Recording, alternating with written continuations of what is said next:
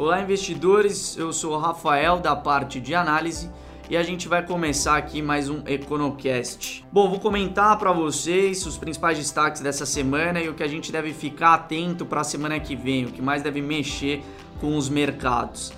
Bom, essa semana a gente teve uma maior aversão ao risco é, no exterior, tá? As bolsas lá nos Estados Unidos e na Europa ficaram um pouco mais pressionadas. O dólar teve é, uma ligeira alta frente aos principais pares e as treasuries também tiveram aí um reflexo desse, dessa aversão a risco mais forte, tá? Enfim, esses movimentos é, o que a gente tem visto ocorrem ainda com relação à expectativa de uma eventual normalização da política monetária nos Estados Unidos o mercado especula quatro altas de começa a especular quatro altas de juros é, para esse ano no cenário do Fed começa a ganhar força esse cenário de quatro altas de juros e é algo, e é algo que tem aí mexido de certa forma com os ativos de risco lá fora, tá? Essa semana o Jay Powell, que hoje comanda o Fed, foi, teve discurso, fez um discurso tanto na Câmara quanto no Senado. De certa forma, não trouxe grandes novidades. Ele defendeu essa normalização mais gradual dos juros americanos, corroborando com esse cenário do Fed de ainda três altas de juros, mas podendo aí ter mais uma elevação, tá? Na nossa visão, a gente trabalha com esse cenário de três altas de juros, mas a gente também não descarta uma possível elevação aí no final do ano, tá? Bom, voltando para o Paulo, ele é, de forma geral ressaltou esse crescimento é, mais forte da economia norte-americana, mas disse que ainda aí mantém sob controle, tá? Ou seja, não há riscos hoje de um superaquecimento da economia norte-americana. Lá nos Estados Unidos, a gente também teve algumas decisões, algumas medidas bastante importantes aí definidas por Trump, tá? Ontem, quinta-feira, Trump disse para alguns executivos da indústria de aço e alumínio que iria aumentar, a sobretaxar as importações de aço e alumínio, tá? Seria aí uma taxação de 25% para o aço e 10% para o alumínio. O que eles têm dito é que essas restrições, eles defendem essas restrições de produtos que, entre aspas, ameaçam a segurança nacional, tá? De certa forma, o que a gente tem visto foi uma maior oferta por parte dos chineses e seria aí uma resposta dos americanos para essa oferta chinesa no mercado, tá? Enfim, é uma medida que ainda encontra resistência pelos próprios americanos.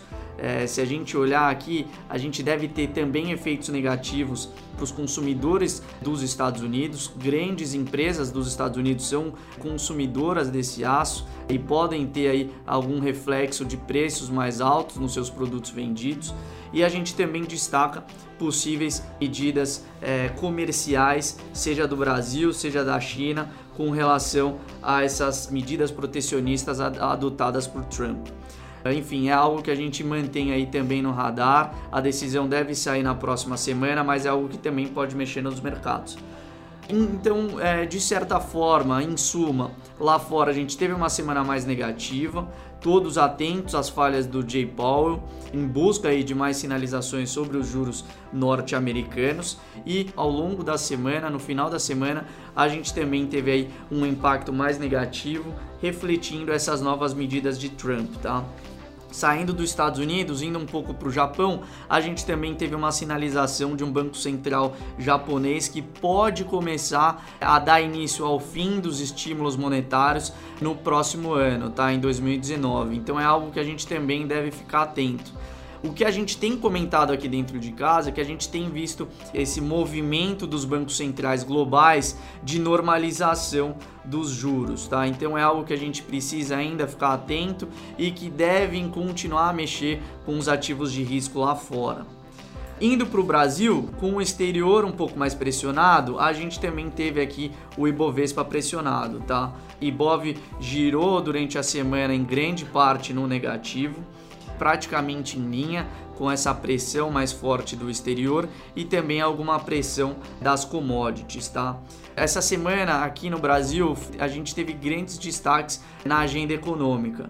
A gente começou com a divulgação do IPCA 15 de fevereiro, IPCA que veio próximo das expectativas do mercado e que sinalizam que a gente ainda mantém uma inflação em níveis baixos, tá? O destaque continua sendo alimentos, é, ainda em desaceleração, algo que demonstra que a gente ainda deve continuar a ter uma inflação um pouco mais fraca, tá? O boletim Focus ainda retratou de forma é, revisou para baixo o IPCA desse ano, corroborando aí com esse cenário mais fraco de inflação para 2018, tá? A gente também teve divulgação do PIB brasileiro. O PIB veio ligeiramente abaixo do que o mercado vinha esperando, apenas um pouco abaixo, mas enfim, o que esse cenário mostrou de PIB vindo um pouco mais fraco do que o mercado esperava e inflação ainda fraca, provavelmente a gente deve ter um novo corte na Selic na próxima reunião, tá? Corrobora com esse cenário de mais um corte na taxa Selic indo para 6,5 até o final de 2018. Isso é algo que a gente deve também ficar atentos, tá? O movimento do DI sido com relação a esse corte de taxas de juros na próxima reunião e é algo aí que deve continuar também a mexer com os mercados locais.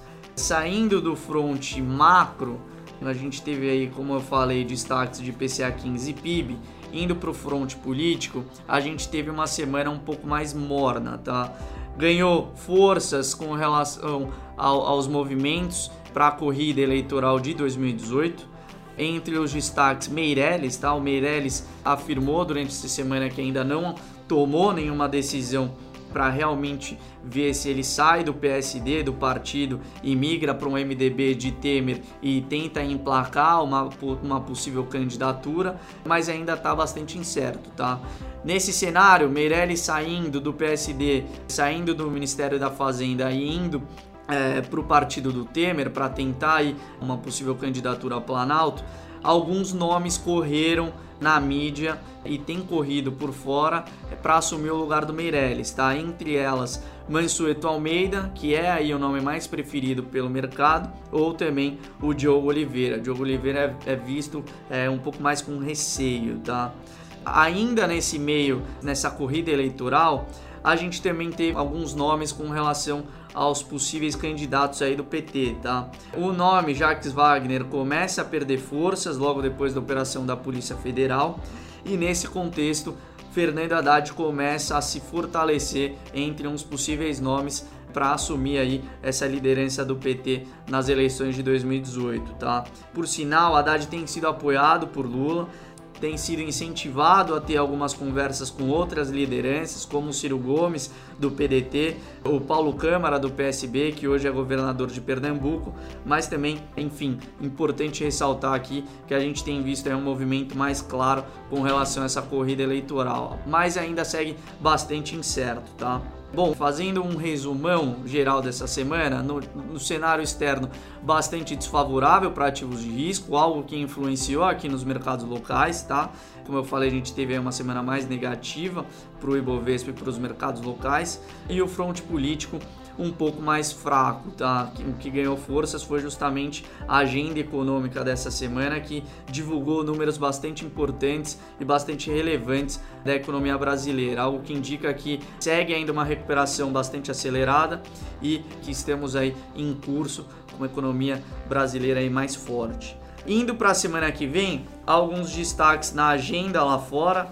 Na quarta-feira, a gente tem dados importantes na zona do euro, deve ser divulgado o PIB do bloco europeu. Na quinta, também decisões bastante importantes ainda no continente europeu, tá? A gente tem a reunião do Banco Central Europeu que deve definir as taxas de juros do bloco da zona do euro, juros que devem se manter nesses níveis de hoje, não, vi, não, não esperamos aí grandes mudanças e saindo da zona do euro, indo para a China, na própria quinta-feira a gente tem dados do CPI, tá? A China deve mostrar aí dados de economia ao longo da semana, dados esses que também devem mexer aí com o mercado. Na sexta-feira, o destaque é os Estados Unidos, tá? Estados Unidos trazem o relatório de empregos foi o que ocasionou em grande parte a quedas que a gente viu no início de fevereiro. É uma vez que a gente teve aí uma aceleração mais forte nesse relatório de empregos dos Estados Unidos e a gente fica atentos também, especialmente ao ganhos médios aí. É algo que pode sinalizar uma inflação mais forte e corroborar com uma, um cenário aí de alta de juros americanos de 3 a 4 elevações ainda em 2018. Bom, entre os destaques para a próxima semana é isso, pessoal. Aqui no Brasil a gente também tem dados industriais a serem divulgados na terça, dados que devem indicar essa continuidade na recuperação que a gente tem visto nos últimos dados econômicos, tá? Mas enfim, esses devem ser aí os destaques da próxima semana que vai do dia 5 ao dia 9. Bom, com relação ao nosso EconoCast, é isso, pessoal. Um bom dia a todos, bons negócios e nos vemos semana que vem.